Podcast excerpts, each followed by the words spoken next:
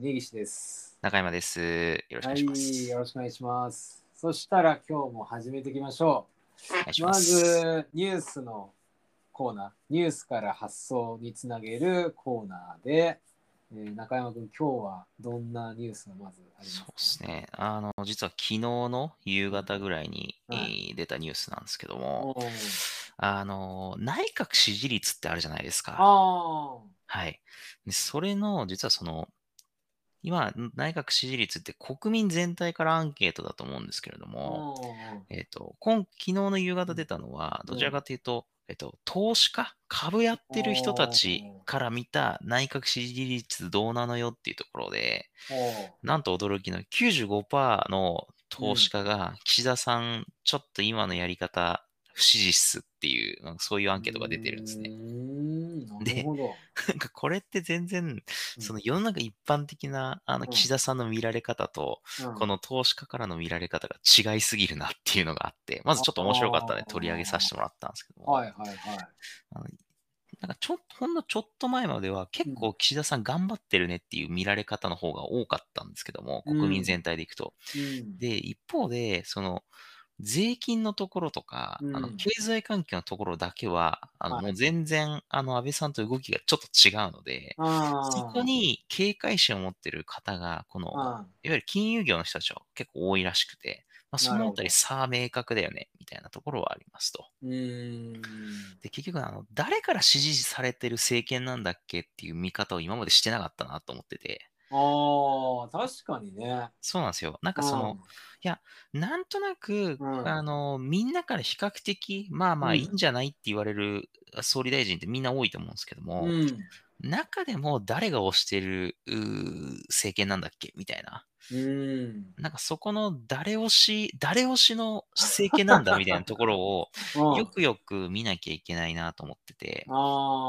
で、例えばその話をちょっと膨らませると、うん。なんかあのよくよく考えると GoTo トラベルってあの時期にやんなくてよかったじゃんみたいな話あるじゃないですか。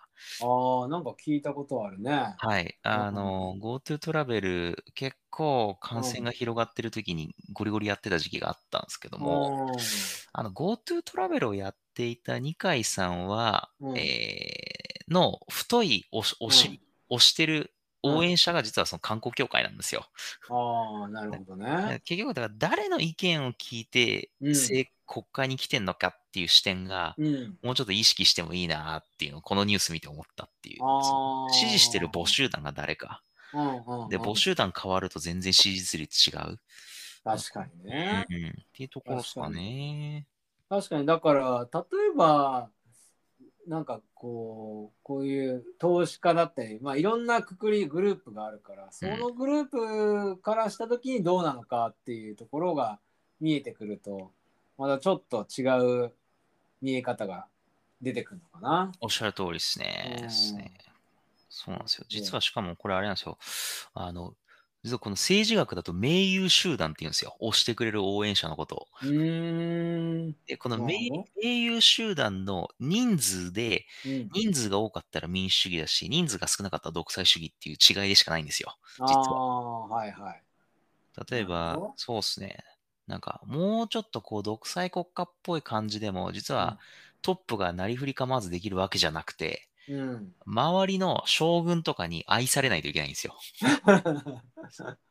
実は、実はうん独裁主義のな国でさえも、うん、一定の民主主義ガバナンスはあるんですよ。ああ。周りから嫌われたら失脚するのは一緒なんですよ。ああ、なるほどね。全員が敵になってしまうと、そうなんですダメなんです。きできないと。できない。だから9割の国民は敵に回してるんだけど、1割の将軍に後ろから刺されたら負けなんです。ああ、なるほど。そうなんですよ。ちなみにこれっていうのを、例えばスタートアップとか、そういうところに置き換えて考えるとどうなのかね？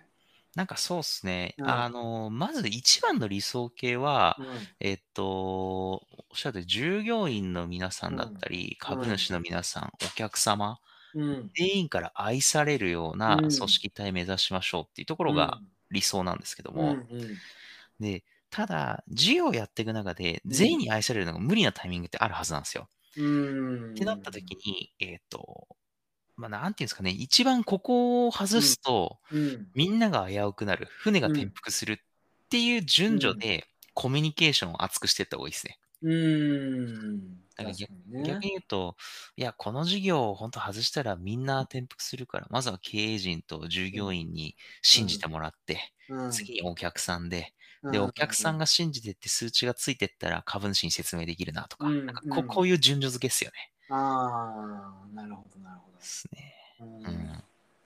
確かになんか今だとねその昔と比べてステークホルダーが多いようになってきたうん。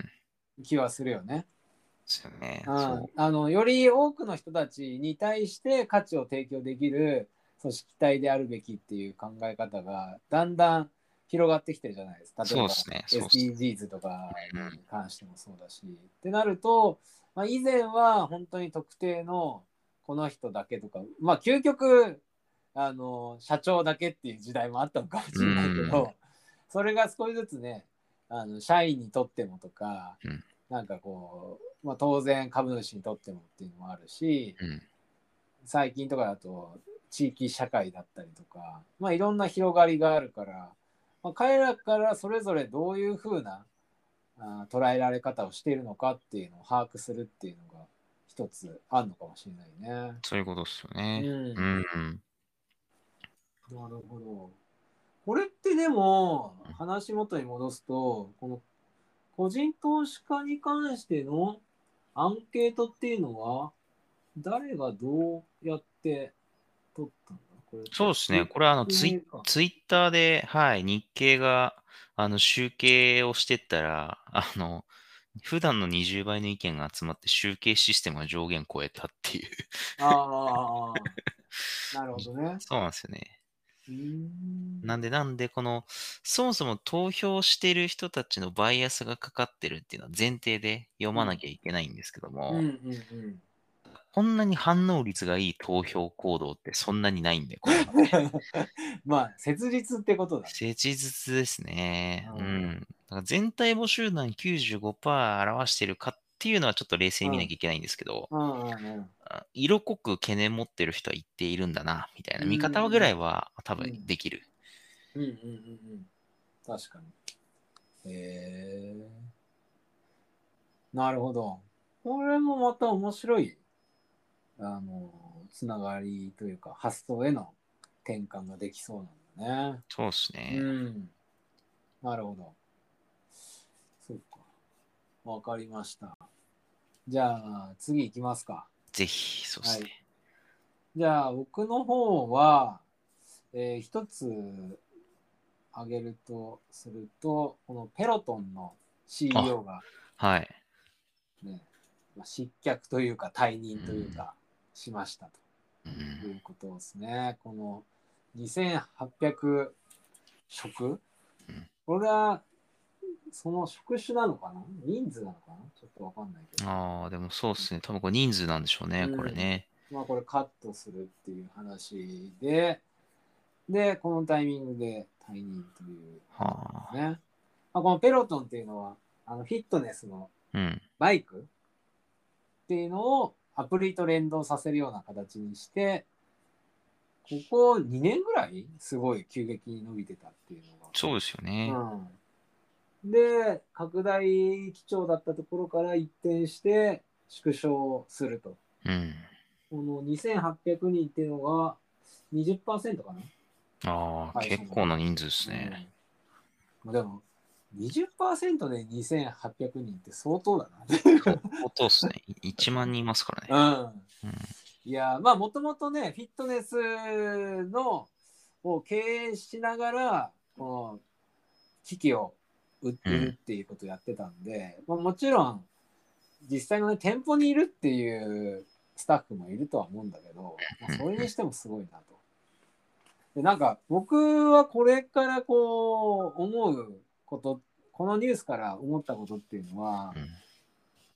まあこれ一つの考え方として、あのまあとにかく突き進むところが突き進んで、ダメになったところで、こうやってこういろんな施策を打てばいいっていう考え方があるとはあるんだけど、はい。一方でなんかここら辺ってこうどうしようもないものなのかなっていうあことも思って例えばちょっと違うんだけど日本でよくあるのがあの海外のいろんなフランチャイズ。とかの、うん権利を取ってきてうん。国内で展開して物珍しい時は長蛇の列ができてうん、で、もある一定数超えるともう飽きられちゃうみたいなのがあってでなんかそこら辺ってこううまく期待値調整しながら伸ばすっていうことは難しいもんなのかなっていうのをなるほどですね。確常かに。々思っていてまあ一つの戦略としてさっき挙げたようにもうやるところまでやってでブームが過ぎ去ったらまたちょっと違うやつに変えてやるっていう考え方も十分あるんだけどうん。なんかこのいろんな兆候が見えてくるんじゃないのかなっていう気もしちゃうんだよね。なるほど。なるほど。うんそうっすよね。確かに。いや、でも結構あれですね。この、日本とアメリカのうん経営の違いみたいなところにも入ってきますけども、うん結構まあ、社長自体がうんオーナーか雇われかみたいなところもあるじゃないですか。ああ。で、多分おっしゃっていただいた通り、オーナーでやっぱり株式もしっかり持っててっていうのであれば、うん自分自身のこう、ビジョンだったり、うん。時間軸に沿って、えーまあ、経営していけばいいのかなという一方で、うん。えっ、と、この雇われっていうところのタイミングだと、うん。取締役会から多分時間軸設けられてるはずなんですよね。ああ、確かにね。なんかそのあたりがスピード感を求められるんだけれども、うん。失速すると怒られるみたいな。いや、なんか絶対この貴重性って重要だと思ってて、うん。